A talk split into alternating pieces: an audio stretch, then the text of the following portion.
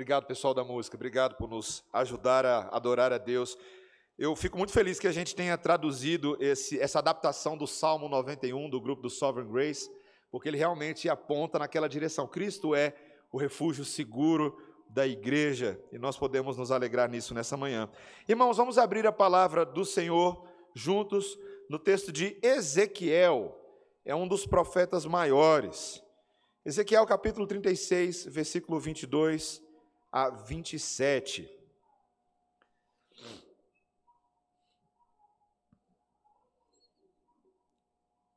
Para localizar Ezequiel não é tão difícil assim, você abre ali, bem no meio ali, vai nos Salmos, aí vai seguindo para frente, Provérbios, Eclesiastes, Cantares, aí já já você vai chegar em Ezequiel ali, não demora muito não, tá? Um pouquinho mais para frente ali, depois dos, de Isaías, Jeremias,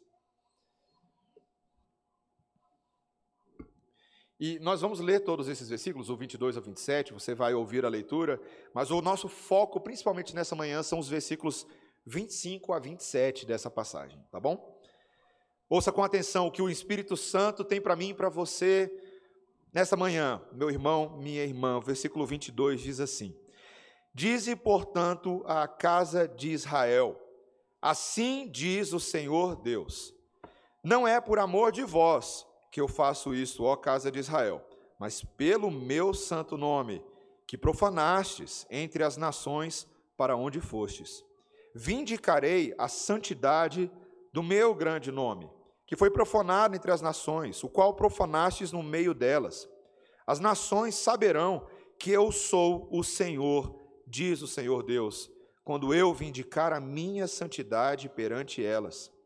Tomar-vos-ei de entre as nações, e vos congregarei de todos os países, e vos trarei para a vossa terra. Então aspergirei água pura sobre vós, e ficareis purificados. De todas as vossas imundícias e de todos os vossos ídolos vos purificarei. Dar-vos-ei coração novo, e porei dentro de vós espírito novo. Tirarei de vós o coração de pedra, e vos darei coração de carne. Porei dentro de vós o meu espírito, e farei que andeis nos meus estatutos, guardeis os meus juízos e os observeis. Amém? Vamos orar, meus irmãos. Bendito Deus, lâmpada para os nossos pés e luz para o nosso caminho é a tua palavra. Senhor, ilumina nossos caminhos nessa manhã. Lança luz sobre aquilo que está confuso. Coloca os nossos olhos sobre o trilho certo e ajuda-nos a perseverar, pois tu és o perseverador da igreja, o preservador da igreja, e guardará o nosso depósito até o último dia. Que a tua palavra cumpra-se em nós nessa manhã, em nome de Jesus. Amém.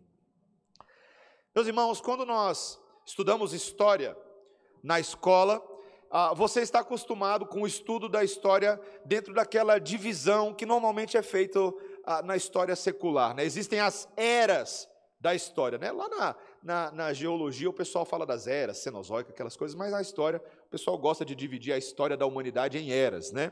Você lembra lá do pessoal da, falava da era da pedra, né? aquela era que antecedia a invenção da escrita, Aí depois falava sobre a idade antiga, a idade média, a idade moderna, a idade contemporânea. Lembra? Você tinha que saber todos esses detalhes na época da prova, porque você tinha que passar na prova, né? Então, era importante. E veja, meus irmãos, ainda que seja uma, uma divisão da história, que a gente tem alguma dificuldade, porque ela é muito secular, ela, ela despreza a maneira como Deus criou o homem, é um tanto influenciada pelo evolucionismo darwinista, essa visão, ok? Mas ainda assim eu quero ah, usar um, uma brincadeira ali dela, essa ideia da, da idade da pedra, da idade em que o homem não sabia das coisas, né? Engraçado, meus irmãos, espiritualmente falando, espiritualmente, nós poderíamos falar assim que aqueles homens que estão sem Deus vivem numa espécie de idade da pedra. Que o coração deles é pedra. Que o coração deles não é suscetível a Deus. E o resultado do pecado na humanidade é isso. E quando Deus vira por meio da boca desse seu profeta Ezequiel e fala a Israel, ele não só reconhece o problema empedrado do pecado de Israel, mas ele promete que o que ele tem para aqueles que ele salva é transicionar de uma era da pedra do coração para uma era do espírito. E meus irmãos, é esse movimento que a Bíblia faz de uma época sem esperança para uma época cheia da esperança, da época do Messias, do Espírito, que deve ser o movimento que o meu e o seu coração deve fazer nessa transição de ano. É esse movimento. Deixar para trás as coisas da pedra e abraçarmos o estilo de novidade de vida que o Espírito Santo quer colocar a gente para caminhar. E esse texto de hoje trabalha essa transição e ela quer ensinar a mim, a você na prática, como isso funciona para Deus e como deve funcionar para a gente. Na transição de um antigo coração sem esperança para um novo coração cheio de esperança, Deus está fazendo em nós três coisas, meu irmão, minha irmã, que esse texto deixa bem claro. Basicamente, o versículo 25 é uma, o 26 é outra e o 27 é outra, tá? Três coisas, presta atenção o que a gente vai falar. Deus promete que vai purificar a mim e você. Deus prometeu que nos daria um novo coração. E terceiro, Deus prometeu que nos ajudaria a andar no Espírito. Então vamos ver essas coisas. Primeiro, Deus prometeu que iria nos purificar. Olha o versículo 25. Então aspergirei água pura sobre vós e ficareis purificados de todas as vossas imundícias e de todos os vossos ídolos, vos purificarei. Meus irmãos, toda vez que um profeta fala ao povo, o profeta ele é uma boca de Deus. É a linguagem que a Bíblia usa. Ele não fala em nome de si mesmo, ele não representa suas próprias ideias ou suas preferências, ele fala em nome daquele que é o dono do povo, aquele que quer falar a verdade ao povo. E a primeira coisa que Ezequiel está fazendo, não só nesse texto, mas ao longo de basicamente todo o livro de Ezequiel, é dizer ao povo como Deus enxerga a situação espiritual do povo. A palavra que esse texto usa e que vários textos de Ezequiel usam é a palavra imundos. Aos olhos de Deus, Israel era um povo imundo. Gente, é duro ouvir esse tipo de coisa, né? Não é, não é duro? Se alguém vira para você e fala assim, hum, você precisa tomar um banho, você está meio imundo. É duro ouvir isso. E era verdade o que estava acontecendo, meus irmãos. A imundícia de Israel se revelava no fato de que esse povo que havia sido arrancado por Deus do Egito, um povo que conhecia o libertador, o resgatador, o Deus que ama a despeito da nossa escravidão, o Deus que havia feito milagres sobrenaturais para dar uma vida nova, uma terra nova que emana leite e mel a Israel, novos líderes, novo caminhar. Esse povo que já conhecia tudo isso voltou para o Egito seus corações estavam ainda naquele antigo modo egípcio de ser. E não muito tempo depois de que eles entraram na terra prometida, sob a liderança de Josué, você lembra bem o que começou a acontecer na história de Israel. Eles se misturaram com os povos da terra, com os povos que Deus havia alertado: cuidado, cuidado, não se misturem, não não confundam a adoração ao Deus verdadeiro com os deuses que eles vão oferecer a vocês. E você sabe exatamente o que aconteceu, meu irmão, minha irmã. Veja, eu gosto muito de ler a literatura de sabedoria na Bíblia. Várias partes dela foram escritas por um homem chamado Salomão. Salomão foi um rei, Salomão era filho de Davi, ele escreveu Provérbios, ele escreveu Eclesiastes, mas você lembra que Salomão, ele mesmo como rei de Israel, ele teve uma vida de mistura. Era um homem que diria para a gente hoje, se ele usasse o argumento das novelas brasileiras contemporâneas, ele, falaria: O que, que eu posso fazer, meus amigos? Eu sou um homem que ama muitas mulheres. Eu amo muitas mulheres. É assim, meu coração é livre. Mas foi justamente em amar muitas mulheres que ele adotou muitos deuses, não foi? E esse líder de Israel foi responsável por aumentar a idolatria, ao construir altares e altos para agradar suas esposas em vários lugares. Israel fez isso, meus irmãos, adotou deuses para agradar os povos, para ter bons relacionamentos, mas eles se tornaram impuros aos olhos de Deus. E essa linguagem de impureza, de imundícia, ela é muito interessante porque ela está presente lá no Pentateuco, no livro de Levítico, no livro de Número. Era a linguagem que descrevia a situação cerimonial daqueles que estavam impuros diante de Deus. E a única forma de alguém ser impuro, ser purificado, era se ele passasse por um processo que Deus estabelecia que deveria acontecer. Meus irmãos, isso era muito sério para Deus. Qualquer israelita impuro não poderia habitar no meio do povo de Deus, não poderia ter comunhão com Deus, porque Deus era puro, Deus era santo, e ele não aceitaria as impurezas. Então, havia um processo, meus irmãos. Um processo que era descrito lá, você não precisa abrir, mas, ah, por exemplo, em Números capítulo 19, os versículos 13 até o 20, basicamente, não precisa abrir, mas eu vou só resumir para você havia uma cerimônia de purificação. Ouça como é que ela funcionava. O texto diz assim: Para o imundo tomarão da cinza da queima da oferta pelo pecado, e sobre essa cinza porão água corrente num vaso. Um homem limpo tomará um isopo, que é basicamente uma esponja, ok? E ele molhará nessa água especial e a aspergirá sobre aquela tenda, aquela tenda onde habita o homem impuro, sobre o utensílio e sobre as pessoas que ali estiverem. Você já imaginou essa cena? Um sacerdote, um homem limpo, com uma esponja cerimonial, pegando e lavando nessa água simbólica, e agora ele esfregando ou aspergindo a tenda, os utensílios e as pessoas. Você imagina isso? As pessoas falam: vem cá, vocês estão precisando ser purificadas. Ou aspergindo. O limpo aspergirá sobre o imundo ao terceiro e ao sétimo dia. Fica com esses números aí, ok? Terceiro e sétimo dia. Purificá-lo-á ao sétimo dia, e aquele que era imundo lavará suas vestes e se banhará na água, e à tarde será limpo. E então, só então, meus irmãos, ele poderia voltar à sua vida de adoração, à sua vida comum, junto com a Assembleia de Israel. Que cena forte, não é? Quando você lembra de água aspergida sobre as pessoas, derramada. O que, que você lembra que acontece aqui de vez em quando, hein? Pode falar. É para você ficar acordado hoje, vai ser bem interativo. O que, que acontece aqui de vez em quando? Essas coisas estavam apontando para o batismo, não é? O batismo é esse símbolo de que as águas de Deus são representativas de limpeza espiritual. Para ter comunhão com Deus vivo, Deus tem que me lavar. E é por isso que a gente ensina as crianças a cantar músicas de lavagem espiritual, né? O sabão lava o meu rostinho, lava o meu pezinho, né, crianças? Lava a minha mão, mas Jesus, para me deixar limpinho, o que, que ele quer fazer, crianças? Quer lavar o quê? Meu coração. Lavagem, meus irmãos. A diferença é que a lavagem que Deus iria fazer para o seu povo não era mais aquela lavagem cerimonial, temporária e paliativa, era uma lavagem definitiva. Deus iria pegar a mim e você, colocar a gente dentro da máquina de lavar dele e botar no modo de lavagem definitiva de pecados.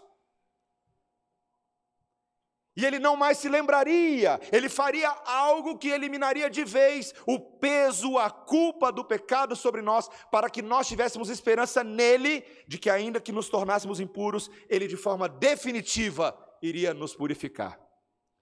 Eu gosto muito do, da abertura do livro de 1 João, da epístola de 1 João. Porque ele vai falar assim: ó, se você diz que você não tem pecado, você é mentiroso. E você está fazendo de Deus mentiroso. Mas, se confessarmos os nossos pecados, Deus é fiel e justo para nos purificar os pecados, nos lavar, nos tornar completamente limpos na presença dEle, nos livrar de toda injustiça. E ele vai dizer isso lá no versículo 9 do capítulo 1, e no capítulo 2 ele vai dizer que isso é possível porque nós temos um advogado diante de Deus, que é Jesus Cristo, o purificador da igreja. Eu tenho um advogado, eu tenho alguém que tem interesse na minha pureza espiritual. Então, meu irmão, minha irmã, você precisa começar o ano de 2023 fazendo sabe o quê? Purificação. Você lembra do seu batismo? A pergunta é séria, você lembra do seu batismo? Tem gente que não lembra nem do dia que a gente foi batizado, né? A gente tem que de vez em quando voltar lá nos, nos registros, né? Qual foi o dia que eu fui batizado? E as crianças às vezes não lembram, né? Os papais têm que lembrar, né, do dia que elas foram batizadas, né? E se a criança perguntar por que, que eu fui batizado? O que, que estava sendo simbolizado ali? senão esse lavar purificador de Deus sobre nós. E se Deus está fazendo isso em nós de maneira definitiva, nós não podemos fingir que podemos viver todos os dias na prática do pecado de qualquer jeito. Não! O próprio texto de, de, de Ezequiel, meus irmãos, se os irmãos olharem um pouquinho mais à frente, vão perceber nos versículos 31 a 32, que é um chamado ao arrependimento. Arrependimento é reconhecer o mal que tem sido feito contra Deus, a transgressão da lei de Deus, de Deus. E disso fazer o quê? Falar, Senhor, muda meu caminho, purifica meu caminho, torna-me limpo, torna-me mais alvo que a neve. Essa é a vida do crente, meus irmãos, ó. Exercício contínuo de arrependimento, de confissão de pecados e de ser continuamente perdoado pelo perdão perfeito de Jesus. Você tem que fazer isso, meu irmão, minha irmã. Nós começamos o ano lembrando-nos da purificação espiritual da parte de Deus. Mas, segundo lugar, meus irmãos, nós começamos o ano lembrando de que Deus prometeu que, além da purificação, Ele também nos daria um coração novo. Segundo lugar, Ele nos daria um coração novo. Versículo 26, olha aí a Bíblia, deixa aberta a Bíblia. Dar-vos-ei coração novo, e porei dentro de vós espírito novo. Tirarei de vós o coração de pedra, e vos darei coração de carne. Deus estava falando de um começo novo, de um começo limpo e bonito para Israel. Mas isso não parecia ser suficiente, meus irmãos. Como poderia Israel esperar manter o padrão da aliança de Deus depois que eles falharam tantas vezes? Porque a gente sabe, Ezequiel aqui está antecipando de que novo julgamento de Deus viria. Deus depuraria o seu povo por meio de um exílio, por meio da Babilônia, por meio de Nabucodonosor, por meio de fornalha de fogo. Deus estava simbolizando isso para o seu povo. Mas Deus daria um novo começo, pureza, Deus daria libertação dos pecados, mas como isso poderia garantir que Israel se manteria limpo? Porque eu e você sabemos bem como funciona o porquinho, não é? Crianças, a gente não sabe como é que funciona o porquinho? Vamos supor que se você tivesse um porquinho de estimação. Aí você fala, hoje eu vou levar o meu porquinho de estimação na veterinária Eliane Cruz para ela dar um banho no meu porquinho de estimação. Aí você dá um banho no porquinho de estimação. E o que, que acontece com o porquinho? A tendência dele é voltar para o chiqueiro. Ele gosta de lama, ele gosta de bagunça. É assim que as pessoas também funcionam. Mas Deus faria algo novo, meus irmãos. Depois que o julgamento de Deus se completasse, ele traria, presta atenção, porque essa história de Israel é importante para mim e para você. Ele traria Israel de dentro da Babilônia numa espécie de um novo êxodo só que esse novo êxodo, saindo da Babilônia, teria um caráter agora permanente. Porque Deus não só tiraria os corpos deles externamente da Babilônia, mas Deus faria algo dentro do seu povo. Ele os mudaria de dentro para fora. Isso é descrito na forma de dar um coração novo. Meus irmãos, se eu tivesse tempo aqui para a gente fazer uma análise aqui do, do hebraico, seria tão legal. Tem tantos tem tantas nuancezinhas bacanas aqui nas palavras que são usadas nessa perícope. Mas só para dar uma ideia para os irmãos, essa ideia de um coração novo, não é só a palavra nova que é o sinônimo aqui, mas a palavra não dividido, um coração não dividido. Um coração completo, um coração sem fragmentação. Deus estava prometendo um processo de restauração de dentro para fora que lhes daria uma nova lealdade. Israel não ficaria mais espiritualmente enamorado de várias nações, uma, uma coisa definitiva seria feita. E o que é essa coisa definitiva? Eu vou tirar o coração de pedra e vou dar o coração de carne. Ah, meus irmãos, que cena, né? Você já viu um coração de pedra? Eu fiz uma viagem há um tempo atrás fora do país e visitamos um museu, e eu lembro bem, eu cheguei a tirar foto na época, um escultor famoso francês, nesse museu que a gente foi, ele tinha feito um coração de pedra. Coração de pedra, um coração normal, de pedra, muito bem feito, bonito. Era, era um coração desse desenho clássico que a gente conhece, mas era bem feito, era pedra, ele era bem talhado. Eu fiquei olhando aquilo e falei, gente, que coisa, né? Imagina essa cena, Deus escrevendo que o coração do seu povo era um coração de pedra, era uma cerviz dura.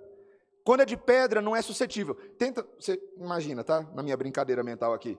Um coração de pedra tem coração de tem condição de bater? Não, né? Ele não bate nada, ele não, ele não gera vida, ele não bombeia sangue para lugar nenhum. Ele é pedra. Ele é duro, ele é não suscetível. Você não consegue levar ele para fazer aquilo que ele precisa fazer. Então Deus diz o seguinte: não dá para trabalhar com esse coração atual de vocês. De fora para dentro eu vou fazer uma obra, uma cirurgia de transplante de coração. Meus irmãos, essa semana eu fui ler um pouquinho sobre transplante de coração. Isso aí é o Oconcu da medicina. Noemi está aqui, tem um monte de médico aqui. É o Oconcu da medicina. Um dos grandes alcances e avanços da medicina moderna, e aqui no Brasil eu estava lendo algumas matérias sobre os primeiros transplantes de coração que aconteceram no Brasil. Gente, é uma loucura. E a matéria que eu estava lendo sobre esse primeiro que aconteceu no Brasil, o próprio médico ficou extasiado, porque ele olhava para a pessoa em quem ele tinha acabado de fazer o transplante de coração, ela tinha um novo coração e ele ficava pensando: gente, essa pessoa está vivendo com um coração que não é dela. Que legal essa cena, não é? Porque era isso para Israel. Israel não tinha condições de, pelos seus próprios méritos, gerar um novo coração. Então, o médico dos médicos viria e mudaria a natureza, a inclinação espiritual, espiritual do nosso coração, ele nos regeneraria. Essa é a doutrina da regeneração. É a obra que o Espírito Santo faz, eu já vou falar sobre o Espírito Santo. É a obra que o Espírito Santo faz de mudar as nossas inclinações. Nós estávamos indo nessa direção e agora o meu coração tem condições de ser inclinado para Deus. Meus irmãos, é impossível uma pessoa seguir a Deus se Deus não mudar a inclinação do seu coração. Não tem como. Essa é uma obra que pertence à soberania de Deus. Nicodemos teve dificuldade de entender isso, né? Quando Nicodemos foi conversar com Jesus na calada da noite, lá em João capítulo 3, ele bate na porta. Provavelmente Nicodemos já vinha há vários dias investigando os relatos miraculosos em torno dessa figura misteriosa Jesus. Maria Madalena já havia, ah, já havia perdido seus demônios e ela era uma mulher daquela região. Então eu fico imaginando que Nicodemos era alguém que estava coletando informações. Então ele vai na calada da noite e ele está perplexo com as suas evidências, com as suas informações, e ele vira para Jesus, bate na porta e fala: Mestre, explica esse negócio direito aí. Você deve vir da parte de Deus. E aí Jesus revela, né? Nicodemos, uma pessoa não pode entender essas coisas. Ela não pode entrar no reino de Deus a menos que ela nasça de novo. Imagina o velho e respeitado Rabi Nicodemos falando assim: como é que é? Como é que é esse negócio aí, cara? Como pode um homem velho entrar no ventre da sua mãe novamente? A menos que Deus faça essa pessoa nascer de novo, ela não pode ver, ela não pode entender o reino de Deus. O vento sopra onde quer. Ouves a sua voz, não se sabe de onde vem nem para onde vai. Assim é todo aquele que é nascido do Espírito. Meus irmãos, adore a Deus comigo aqui. Eu e você jamais poderíamos fazer isso. Mas sabe de uma coisa? Deus prometeu fazer isso por nós. Essa é a promessa. No ano de 2023, eu começo o ano não agarrado aos meus problemas do pecado, mas com a promessa de que Deus disse que colocaria um coração novo dentro de nós. Essa é a esperança que eu tenho individualmente, como homem, porque de vez em quando aqui esse homem que vos fala é um homem duro, de dura serviço, mas Deus prometeu que trabalharia em mim, renovaria e regeneraria minhas afeições na direção dele. Então eu me apego a essa promessa e falo: é para mim, Senhor. Ele faria isso no âmbito da família, ao amolecer o coração dos homens e das mulheres em relação aos seus cônjuges. Ele pegaria a massa do coração duro dos adolescentes, dos filhos da aliança, das criancinhas pequenininhas, teimosas, ele falaria: são meus, eu vou pegar essa massa e eu vou amassar, e vou fazer um pão gostoso a partir disso aqui. Então nós podemos trabalhar nos nossos filhos, porque Deus vai agir por meio da palavra pregada na vida deles.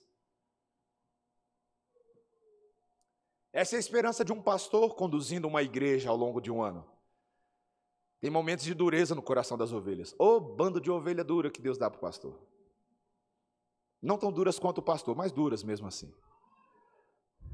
E aí o Espírito Santo vira e fala: darei novo coração ao meu rebanho. A palavra, meus irmãos, a convicção que eu tenho de chegar aqui diante da igreja no domingo de manhã, primeiro dia do ano, nós bastante sonolentos, porque a noite de ontem foi longa, mas a convicção de que a palavra pregada amolece o nosso coração. Ela amolece, ela nos torna suscetíveis. E com o coração amolecido, eu e você podemos fazer aquilo que não faríamos de outra forma. Por exemplo, é muito difícil perdoar com o coração duro. Muito difícil. Na verdade, eu diria que é impossível. Perdão é uma obra sobrenatural que é causada espiritualmente pelo amolecimento do nosso coração. O Espírito Santo fala: perdoa. A palavra diz: Jesus te ama. Você era duro, Jesus morreu por você, ele amoleceu você. E agora você vai lá e com o perdão de Jesus você vai amolecendo outros corações. Você vai quebrando o grilhão. Você não permite que a dureza das trevas seja um modus operandi no seu relacionamento com as pessoas. Não. Nós não temos esse direito, nós somos amolecidos por Jesus. Então a gente ministra perdão. Nós somos embaixadores da reconciliação. Ódio. Ódio é uma coisa que pertence aos corações duros, meus irmãos. Não faz sentido para mim, meus irmãos, em épocas de turbulência política, presta atenção no que eu vou falar. Não faz sentido para mim o povo que conhece ao Deus verdadeiro permitir que o seu coração se afunde em ódio. Ódio é o estado da natureza do coração velho, da idade da pedra. Nós estamos na nova era do Espírito. Então, o nosso coração não pode amargurar em ódio. Ele precisa aprender a amar inimigos. Você ouviu o que eu falei? Vou repetir, eu acho que você não ouviu. Nosso coração precisa aprender a amar inimigos. Amar inimigos. Porque é isso que Deus está fazendo. Ele está mudando nossas inclinações para que os nossos corações possam marchar segundo a música dos termos da aliança de Deus. Esse é o coração de Deus em nós, é a vontade de Yahvé em nós. Então a igreja que foi alcançada pelo amor de Deus, ela ouve a música de Yahvé e ela fala: Deus, eu quero viver segundo o teu ritmo, segundo a tua música. E Deus garante que isso é possível, meus irmãos. E fechando o nosso texto dessa manhã, porque em terceiro e último lugar, Ele prometeu nos purificar primeiro, Ele prometeu nos dar um coração novo, segundo, mas Ele nos prometeu ajudar a andar no Espírito. Terceiro lugar, Ele prometeu a, a nos ajudar a andar no Espírito. Versículo 27, olha aí o último versículo. Porei dentro de vós o meu Espírito, e farei que andeis nos meus estatutos, guardeis os meus juízos e os observeis. Meus irmãos, Deus ele quer deixar claro para o seu povo, no meio da sua aflição, de que a esperança é real. E essa esperança é tão real que ele purificaria esse povo espiritualmente, que ele seria capaz de dar uma inclinação nova dos seus afetos espirituais, mas de que ele alcançaria tudo isso por meio de derramar sobre eles o seu próprio espírito. Novamente, a gente poderia aqui fazer uma aula inteirinha sobre pneumatologia, sobre doutrina do Espírito Santo. Porque essa promessa é muito grande, meus irmãos. A forma, a maneira como Deus vai mudar as inclinações é dando de si mesmo Presta atenção, o seu próprio espírito nos visitaria. Deus não faria isso de uma maneira distante, ficando lá no céu e falando: ó, oh, faz isso, faz aquilo. Não. Nós estávamos mortos. Então Deus faria o quê? Ele derramaria sobre a carne o seu espírito. O livro de Ezequiel fala disso várias vezes. Você vai encontrar essas mesmas palavras no capítulo 11, por exemplo, a mesma fórmula, as mesmas palavras. Você vai encontrar as mesmas ideias no capítulo 37 e no capítulo 39. Mas você sabe o que é mais fascinante? Você vai encontrar essas ideias fora de Ezequiel. Por exemplo, Jeremias, capítulo 31, versículos 33 a 34. É, é, base, é quase o mesmo texto. É a promessa da nova aliança, da era messiânica. de que o Messias viria para fazer essa obra de trazer as boas novas de Deus, pregaria a verdade, morreria pelos pecadores, ressuscitaria dos mortos, e mesmo depois que o Cristo subisse às alturas, o Espírito Santo seria derramado para executar em nós essas promessas maravilhosas. Meus irmãos, é, vamos lá. A distância entre os dias de Ezequiel e os dias de Jesus são vários séculos, ok? Vários séculos. É um tempão. Mas as promessas não ficaram esquecidas no passado. Jesus resgatou cada uma delas e disse que elas estavam prestes a acontecer lá em João capítulo 14. Abre aí comigo, João capítulo 14. É muito importante que você veja com seus próprios olhos, para você não ficar com as palavras do pastor Mateus, mas com as palavras do Espírito Santo de Deus. João capítulo 14, versículo 26. Olha, Jesus está na, na, nas, na última sessão do seu ministério, caminhando com as suas palavras de despedida, preparando o coração dos seus discípulos. E eles estão aflitos porque o cerco está fechando, a perseguição está aumentando. A situação não era fácil, havia uma tensão política entre Roma e os judeus, haviam expectativas humanas, e todo mundo enxergando as coisas com os olhos humanos, mas Jesus vai ajudá-los a lembrar das promessas de Ezequiel e das promessas de Jeremias. Capítulo 14, versículo 26. Mas o Consolador, o Espírito Santo, a quem o Pai enviará em meu nome, esse vos ensinará todas as coisas e vos fará lembrar de tudo o que vos tenho dito. A obra de Jesus não ficaria perdida, o Espírito Santo permaneceria com a igreja guiando a igreja nas palavras de vida do Messias. Pula para o capítulo 16, olha aí o capítulo 16, versículo 8. Olha lá, capítulo 16, versículo 8. Quando ele, o Espírito, ok, vier, convencerá o mundo do pecado, da justiça e do juízo. Quem é, meus irmãos, que abre o olho do mundo e os meus olhos para o problema do pecado. O Espírito Santo de Deus, ele veio para fazer isso. Continua aí no capítulo 16, olha o versículo 13. Olha que, que bênção. Quando vier, porém, o Espírito da verdade, ele vos guiará a toda a verdade, porque não falará por si mesmo, mas dirá tudo o que tiver ouvido e vos anunciará as coisas que hão de vir. Meus irmãos, ações sobrenaturais de Deus para guiar o seu povo. Adore o Senhor comigo. A gente está aqui para adorar. A gente está aqui só para ficar retendo informações intelectuais. A gente está aqui para adorar. O mesmo Espírito que pairava sobre as, a face das águas em Gênesis capítulo 1, versículo 2, foi derramado sobre mim e sobre você, meu irmão. Olha o tempo. Olha a eternidade de Deus alcançando as nossas vidas. Isso já aconteceu, meus irmãos. Já aconteceu.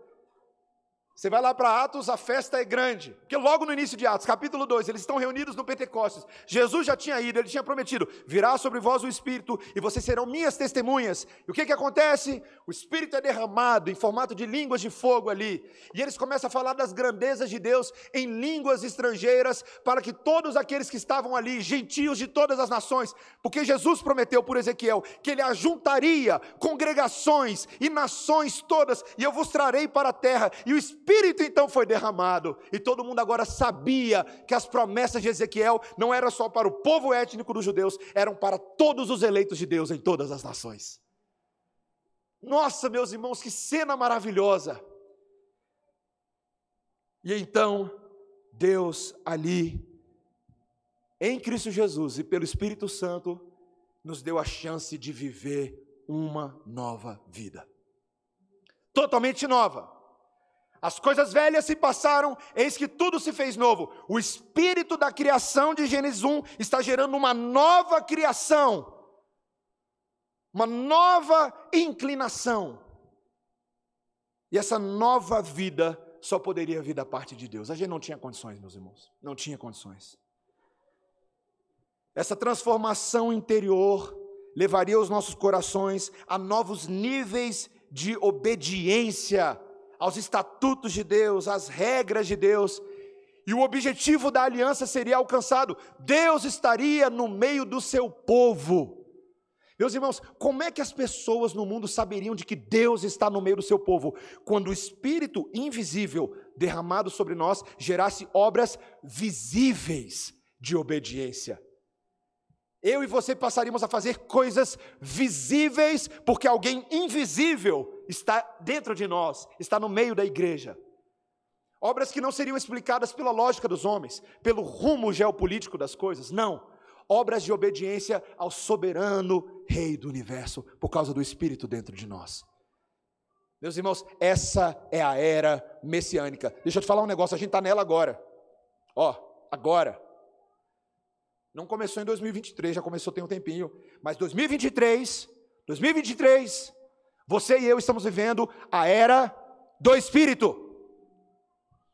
Uma era de plenitude da ação de Deus no nosso coração, de derramar contínuo de graças, de bênçãos espirituais, de virtudes, de dons, para que nós possamos servir ao Senhor e para que nós possamos nos livrar do velho homem e andar de uma forma diferente. Meus irmãos, vocês acham que tinha alguém que tinha mais propriedade para falar disso do que o apóstolo Paulo? Vocês lembram de quem era Paulo? Eu estou lendo Atos, eu estou falando muito de Atos porque eu estou lendo Atos na minha devocional. A gente vai pregar em Atos de novo aqui na igreja. A gente pregou lá na época da semeagem, vai pregar de novo Atos aqui. Você lembra quem era Paulo? O terrível crápula, o perseguidor da igreja. Deus transformou aquele terrorista. E aquele homem transformado pela ação de Deus que encontrou ele no caminho para Damasco, a voz de Cristo e do Espírito que entrou na vida dele, foi ele quem escreveu para nós o que está registrado lá em Gálatas, capítulo 5, 16. Abre aí comigo, estamos aqui já quase no finalzinho. Gálatas 5, 16. Olha a esperança, meu irmão. Há esperança para mim e para você, por quê? Porque a batalha espiritual diária contra o pecado pode ser vencida pela força do Espírito Santo. Gálatas 5:16. Digo, porém, andai no espírito e jamais satisfareis a concupiscência da carne. Só um detalhe aqui nesse versículo antes de eu continuar lendo. Eu gosto muito de que a tradução preservou o sentido do verbo aqui. Ele, ele não está falando, veja, aqui não é uma relação de paralelismo, é de consequência. Ele não está falando o seguinte, ó façam duas coisas: andem no espírito e, ao mesmo tempo, não satisfaçam a concupiscência da carne. A concupiscência da carne. Não é disso que ele está falando. Ele está falando outra coisa. Ele está falando: andem no espírito e, por consequência, vocês não satisfarão as consequências da carne. Entendeu a ideia? Andem no espírito, busquem isso, e ao fazer isso, vocês não terão tempo, inclinação, disposição para satisfazer as concupiscências da carne. Olha a continuidade. Porque a carne milita contra o espírito e o espírito contra a carne, porque são opostos entre si, para que não façais o que porventura seja do vosso querer. Mas, se sois guiados pelo espírito, não estáis sob a lei. Se vocês são guiados pelo espírito, ah, meus irmãos, não há nada que possa nos impedir de obedecer com alegria, livremente a Deus. Nós não estamos debaixo de nenhuma lei e de nenhuma maldição. Nós, na verdade, somos livres pelo Espírito para cumprir a lei desimpedidamente.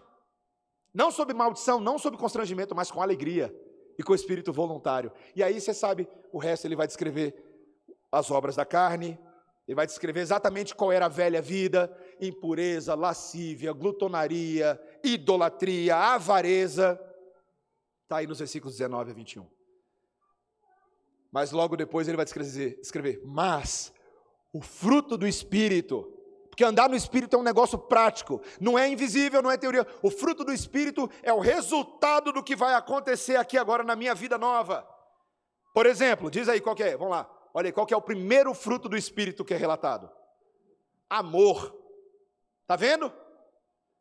Quem vive na era do Espírito, ama. Ama. Não dá para você viver na era do ódio, tá vendo? Quem ama na, quem está na época do Espírito, ama. A despeito de quem é amada, ama. Qual que é o segundo fruto? Alegria. Oh, meus irmãos.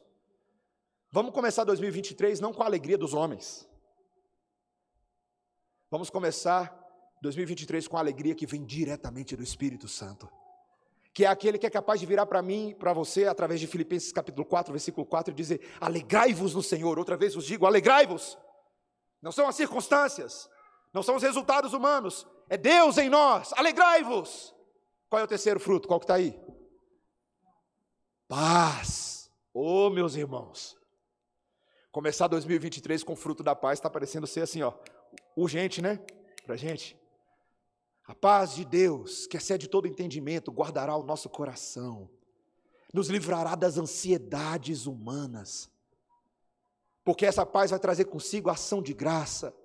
Deus, obrigado pelo teu shalom, pelo teu descanso. Obrigado porque nesse domingo, dia do Senhor, eu até podia estar em casa descansando o meu corpo, mas eu estou na igreja descansando a minha alma nas eternas e maravilhosas promessas de Deus. Ah, Senhor, que descanso superior o Senhor tem para me dar, não é verdade? Qual é o quarto fruto do Espírito, meus irmãos? Qual? Longanimidade. Literalmente, não é só paciência, até capacidade de ser esticado, de perseverar. Senhor, aqui ó, a manga arregaçada. 2023, eu preciso da tua longanimidade não da minha. Eu não tenho poder para gerar longanimidade. Se depender de mim, não tem longanimidade nenhuma. Eu saio decepando cabeça, saio jogando pão para fora. Senhor, dá-me aquele jeitão de Cristo.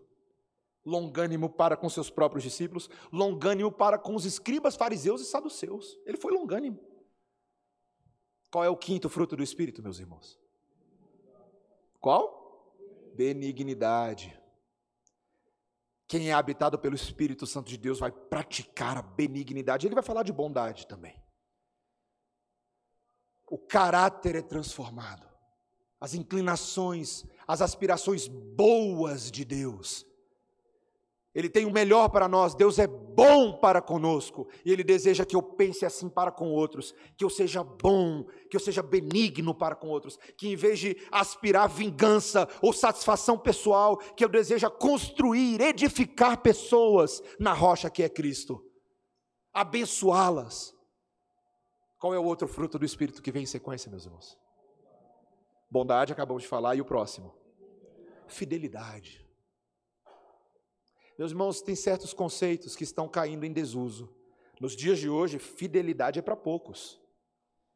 As pessoas não são mais fiéis a nada, elas mudam de time, mudam, né, viram casaca, vestem camisa da Argentina. Deus nos selou com seu espírito para que nós sejamos fiéis a Deus.